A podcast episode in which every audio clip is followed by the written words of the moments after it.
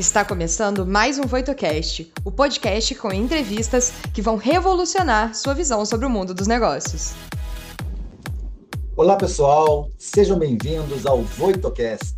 Eu sou Daniel Scaba, cofundador e CEO da Ibitec, e falo diretamente de Israel, a nação das startups. É com grande prazer que acompanharei vocês nessa imersão ao ambiente tecnológico, inovador e disruptivo que temos por aqui. Sempre com convidados experientes e interessantes, e cada episódio diferenciado, visando vocês que adoram o mundo de empreendedorismo e inovação. Nos encontramos no nosso próximo episódio. Olá, sejam muito bem-vindos e bem-vindas. Eu sou a Bárbara, Head de Conteúdos e Inovações na Voito, e vou trazer algumas perguntas do público e os principais insights que vão ajudar você em sua jornada, complementando sua experiência. Nos vemos em breve. E agora, pessoal, eu gostaria de convidar a Mir Schuster para um bate-papo sobre como unir empreendedorismo, agricultura e ciência de dados. Olá, Mir, tudo bem? Daniel, tudo bem? Tudo tranquilo. Maravilha, obrigado por ter aceitado o nosso convite, Amir. Pessoal, Amir Schuster é economista formado na Universidade Federal do Rio de Janeiro e ele tem um duplo mestrado em economia pela Universidade de Jerusalém, aqui em Israel, e ciências sociais pela Universidade Sapienza de Roma, na Itália.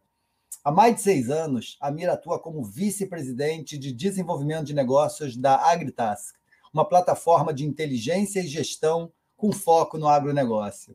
Então, Amia, você vai ter que explicar para a gente. Eu, obviamente, conheço você muito bem, eu conheço o conhecimento profundo no agro, nas suas necessidades. Então, você precisa contar para a gente como um economista, cientista social, se transformou nesse astro do agro. obrigado, obrigado pela introdução, eh, Daniel. Na verdade, é até uma história curiosa e interessante como eu acabei parando no mundo agro, né? Como você falou bem, o meu, né, a minha antecedência é mais da parte de economia, de ciências sociais, e acabou que quando eu terminei meus estudos em Israel, eu fui alocado para uma empresa que fazia é, consultoria é, de economia para grupos agros, mas era uma parte totalmente econômica, era só simplesmente que o foco deles era em grupos agros. E aí eu comecei a aprender um pouco sobre o agro, e nesse momento, né, o fundador da Agritas, que é a empresa com qual, como você comentou, eu trabalho há seis anos, eh, me chamou. Eu fui realmente, praticamente, junto com os fundadores aí, quem começou a empresa. Não, não tínhamos nem escritório nem nada, e eh, daí teve toda a evolução que eu vou contar um pouco para vocês hoje, né, nesse, nessa nossa apresentação. Mas o que é interessante, o que eu costumo é, falar com as pessoas é que eu sou nascido no Rio, né? Acho que o meu sotaque não me deixa mentir. E é interessante ver que eu só consegui ver o potencial do agro brasileiro quando eu fui para fora.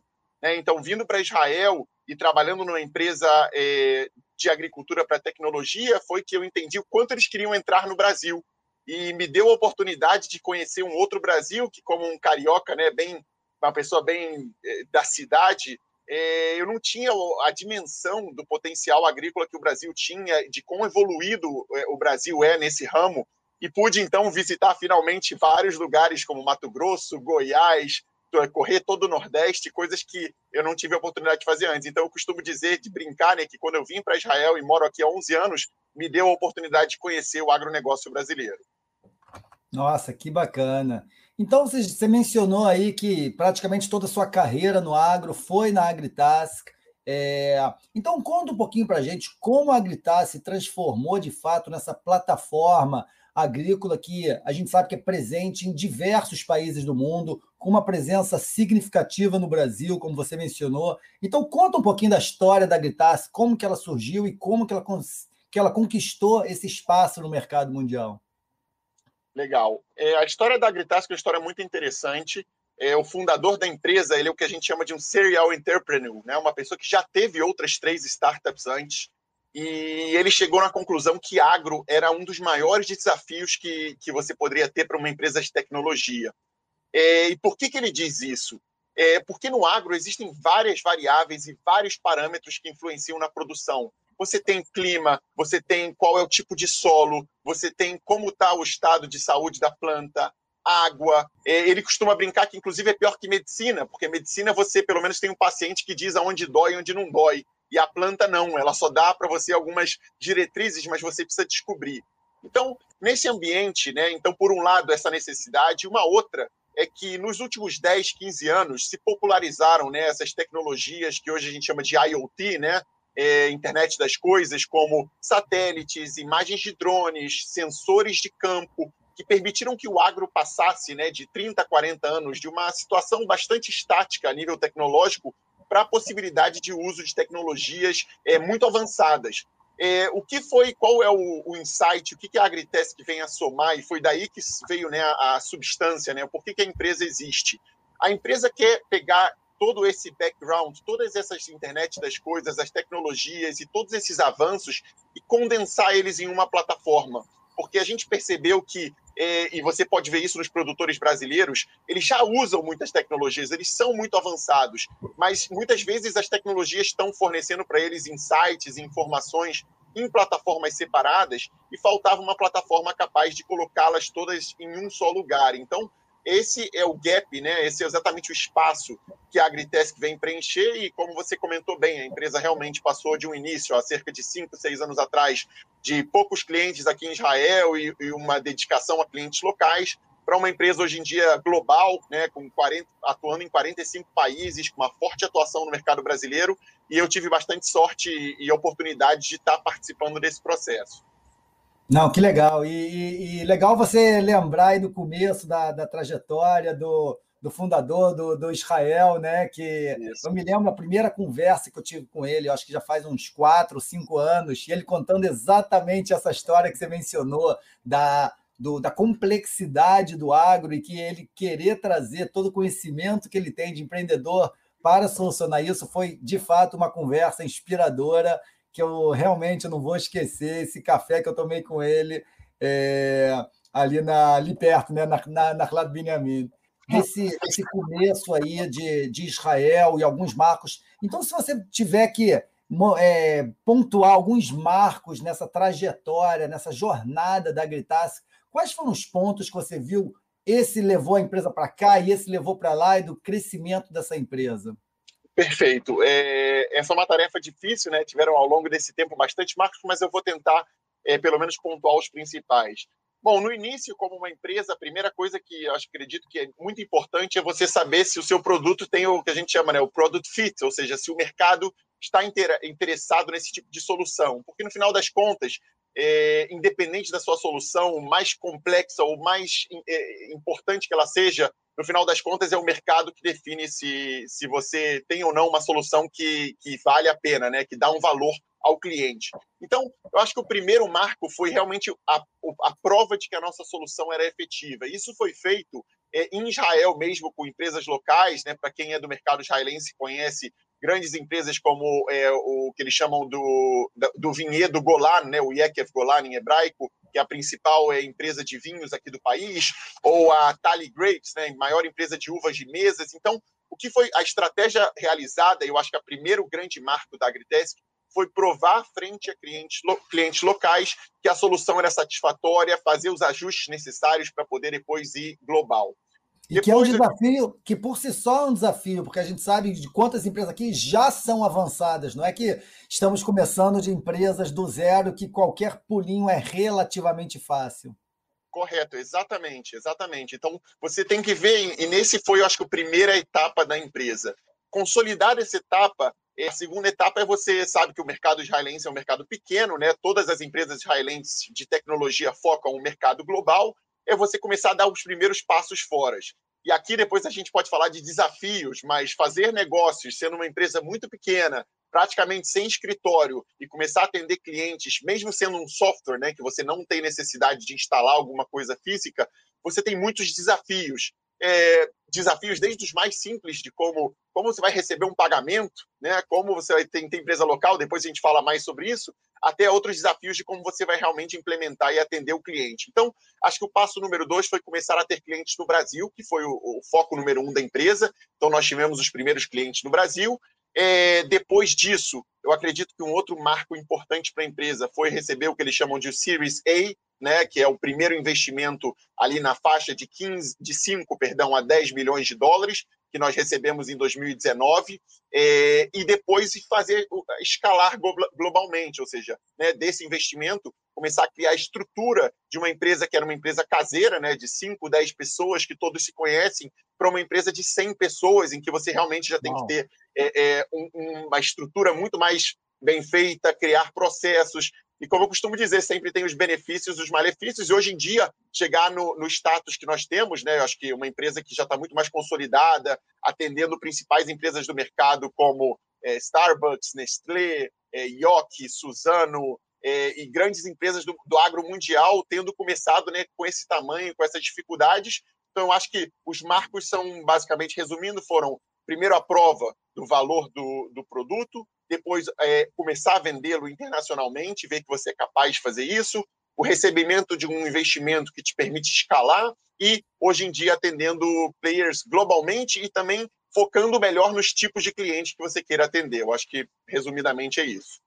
Não, que maravilha! Essa jornada realmente é importante. E você mencionou algo que não é comum ver aqui no ecossistema de Israel, Amir. Eu queria ouvir um pouquinho sobre, eh, de você sobre isso, porque é, é, nós temos muita experiência exatamente nessa interface entre Brasil e Israel, e a grande maioria das empresas israelenses, quando a gente vai conversar com elas, não colocam o Brasil como mercado prioritário. Estão olhando a Europa, estão olhando os Estados Unidos, a Índia, o México, o mundo inteiro, e, o, e depois chega o Brasil. E você está contando que foi talvez o primeiro grande mercado-alvo da AgriTask foi o Brasil. Podia contar um pouquinho por quê? Como que a AgriTask decidiu ter o Brasil como mercado-alvo? Correto, isso é realmente uma boa pergunta, como você falou, né? Se você perguntar para uma startup israelense para onde ela quer ir, pelo menos nos outros setores, elas vão sempre focar Estados Unidos e Europa, né? É, por incrível que pareça, é, eu acredito que no meio agro é, é ou, ou é diferente ou deveria ser diferente, porque o potencial brasileiro é incrível e não só isso, a agricultura é, é, brasileira ela é muito avançada e ela é sedenta por novas tecnologias, tá? Eu acho que o que nós percebemos é que fazer uma operação, por exemplo, e implementar e fazer uma implementação nos Estados Unidos nos exigiria um time local, implementação, um time que fale inglês, enquanto no Brasil a gente conseguiria obter os mesmos resultados num mercado praticamente do mesmo tamanho é, podendo atuar ainda daqui. Né? Hoje em dia, eu já vou contar depois, nós já temos subsidiária no Brasil, porque foi realmente aumentou tanto, mas pelo menos para dar os primeiros passos, hoje em dia o Brasil é o maior produtor do mundo de soja, de cana-de-açúcar, de café, de cítricos. Então, você está falando de um mercado muito grande, é, com muita tecnologia, sedento por mais tecnologia, em que empresas israelenses têm um excelente nome, né, por, por conta de histórias anteriores como Netafim, como Rivolis e outras empresas que têm um bom nome. Então, é, acabou sendo uma, uma escolha, como você falou, que não é natural para o mercado israelense, mas que para a gente hoje em dia fez e faz muito sentido pela importância do Brasil no mercado mundial agro. Não, legal. E, e, e você mencionou que o, que o agro do brasileiro sim é avançado por uma, por um, é, de uma certa forma.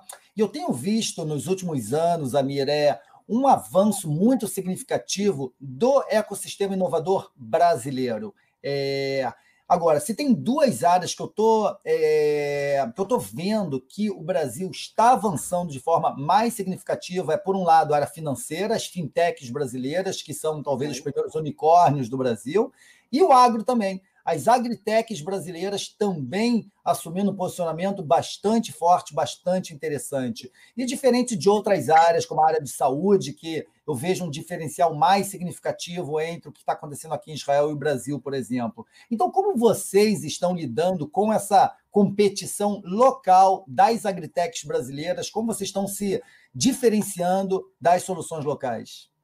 Perfeito, essa é uma excelente pergunta, até porque é, enfim, eu vou tentar re responder em partes, mas primeiro, como você comentou, é correto, tá? No, no, no ecossistema brasileiro de agtech, ele é muito desenvolvido comparado a outros é, a outras áreas. É, muito se dá porque um o Brasil é excelência em educação é, agronômica, então você tem a Exalc hoje em dia, que é um polo conhecido mundialmente é, de soluções para agro. Você tem em Piracicaba, foi montado um hub, incluindo empresas locais que estavam interessadas nessa inovação.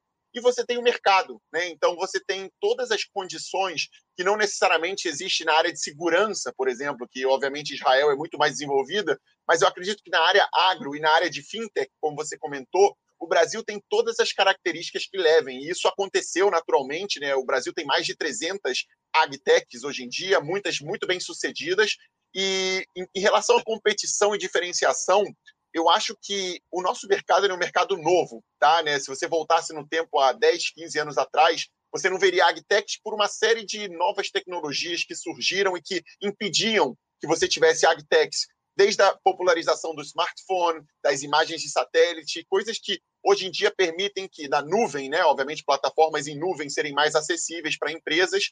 É, então, eu acredito que novos, novos players, né, novas empresas nesse mercado, inclusive competidores, são muito bem-vindos, porque a Legal. população e o mercado em geral eles estão conhecendo soluções. Então, quando você está conhecendo soluções, você tem que, basicamente, experimentar, conhecer outras coisas exatamente para poder diferenciar. Porque se eu quiser dizer que o Agritest tem vantagens frente a uma empresa brasileira que faça alguma coisa parecida, eu tenho que tentar explicar. E a pessoa, quanto mais ela tiver conhecimento de diferentes soluções, eu vou poder chegar no que a gente chama de diferenciação. E a segunda coisa, justamente essa semana eu tive duas conversas com agtechs brasileiras, é a parte de complementaridade, né? Porque é, nem todo mercado vai ter plataformas é, como no caso que a Agritest se propõe a fazer. Pelo contrário, vão ter muitas empresas que vão fazer partes em que a Agritest não está envolvida e vão ser situações complementares. Então, também tendo agtechs brasileiras, permitem uma parceria e uma sinergia de desenvolvimento de novos produtos ou novas necessidades que não estão no core business, né? não são o foco da Agritest.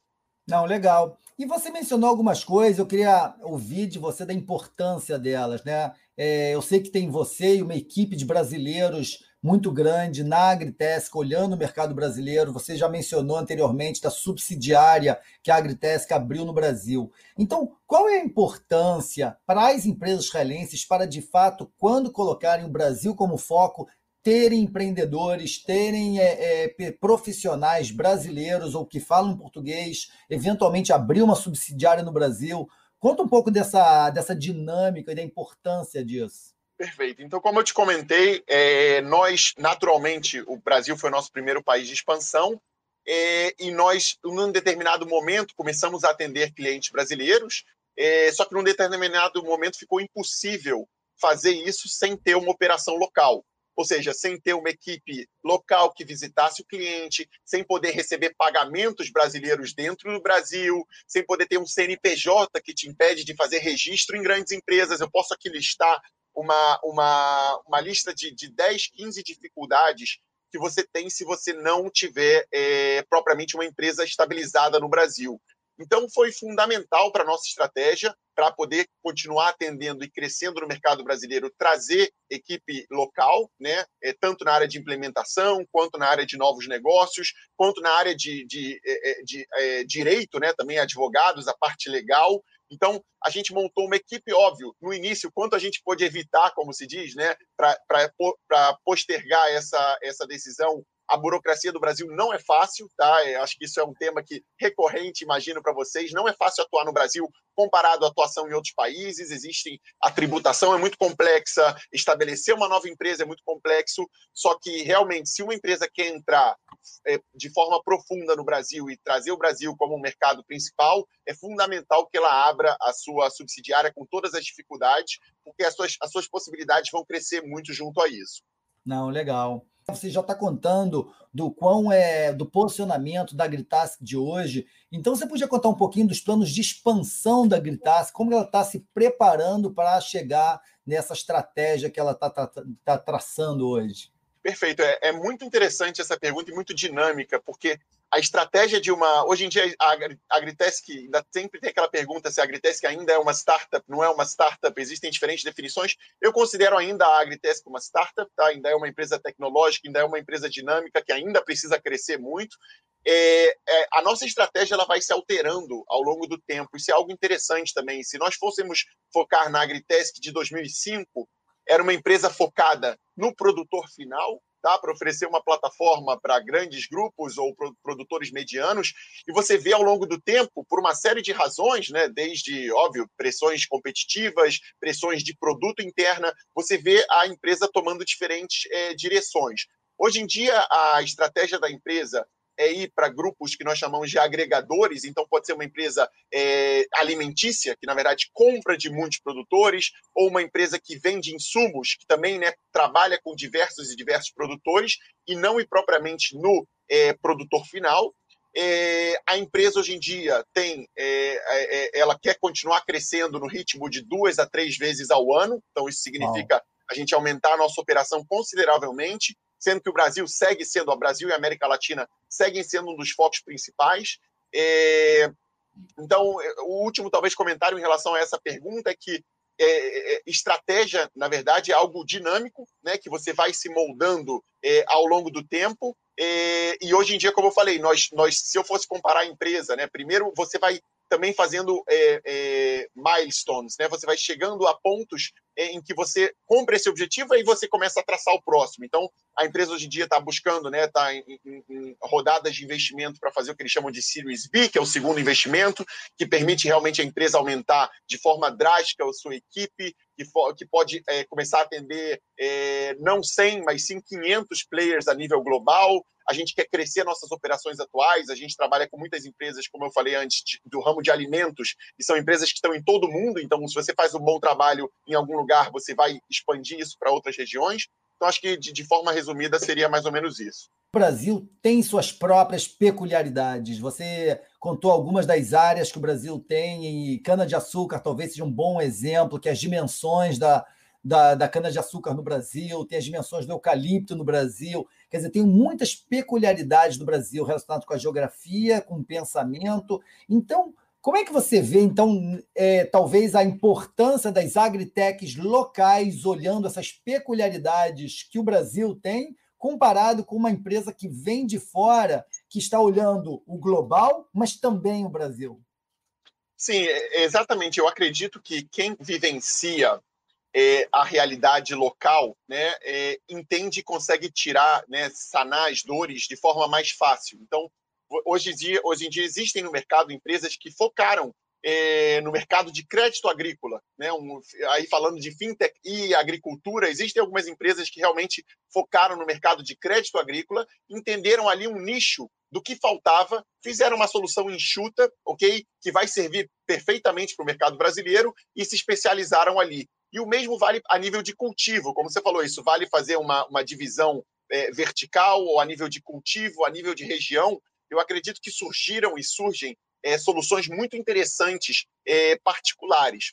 A Agritesk, nesse caso, né, quando nós criamos a solução, é, até um desses motivos que eu, que eu citei anteriormente, pela variabilidade que tem na agricultura e por nós sermos uma plataforma geral que visa coletar os dados de campo, permitir a visualização e, com base nisso, tomadas de decisão, nós buscamos fazer a plataforma o mais flexível possível, mais customizável possível, porque mesmo um produtor de algodão em Israel é, na China, na Índia e no Brasil, eles vão ter os seus métodos de trabalho. E que nós entendemos, eu acredito que é um grande diferencial da nossa empresa, é que se você não fizesse a plataforma de software flexível o suficiente, você não conseguiria penetrar nesses mercados, porque por mais que o agro seja sedento por é, novas tecnologias, as pessoas têm um, quê de, de conservadorismo em querer manter suas, seus métodos de trabalho.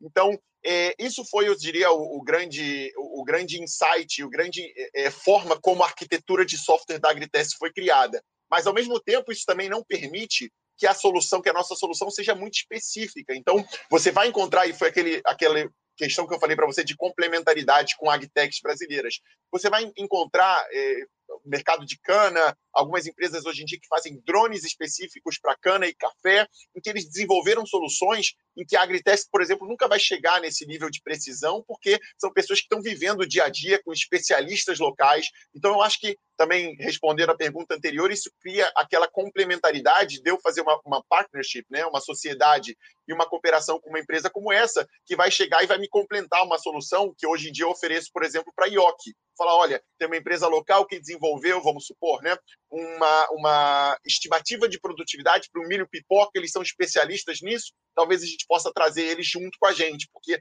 a Agritesc, exatamente por ser global e por ser uma plataforma, não vai entrar nesse tipo de detalhe, pelo menos não agora.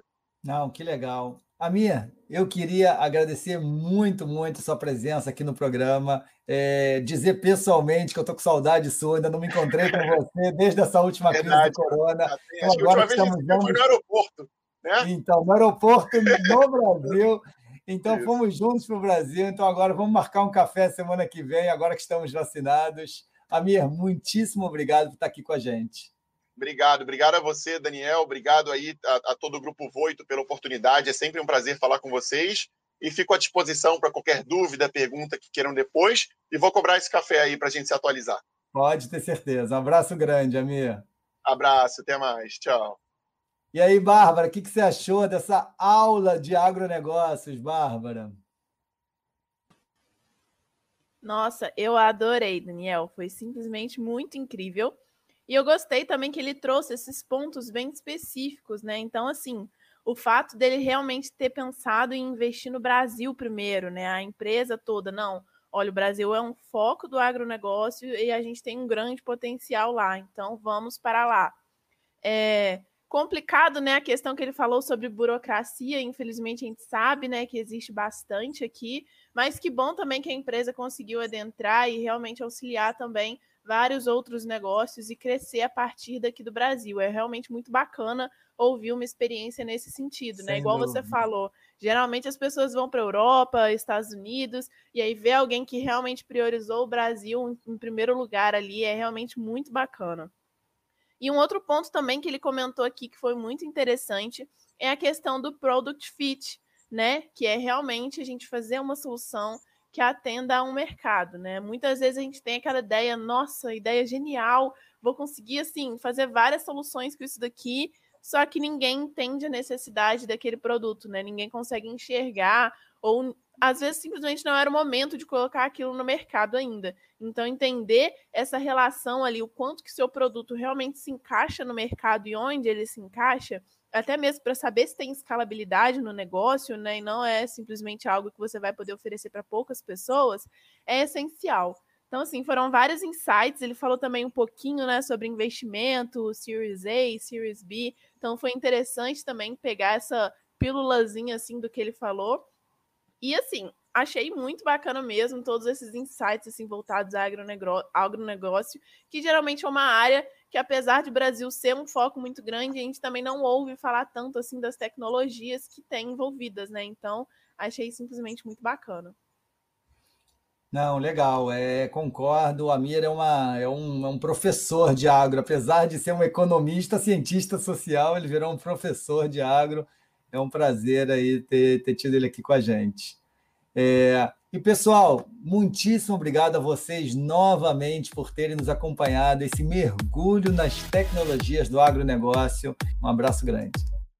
O que você achou do episódio de hoje? Não se esqueça de dar o play no próximo e nos seguir na sua plataforma de podcasts favorita para não perder nenhum episódio novo.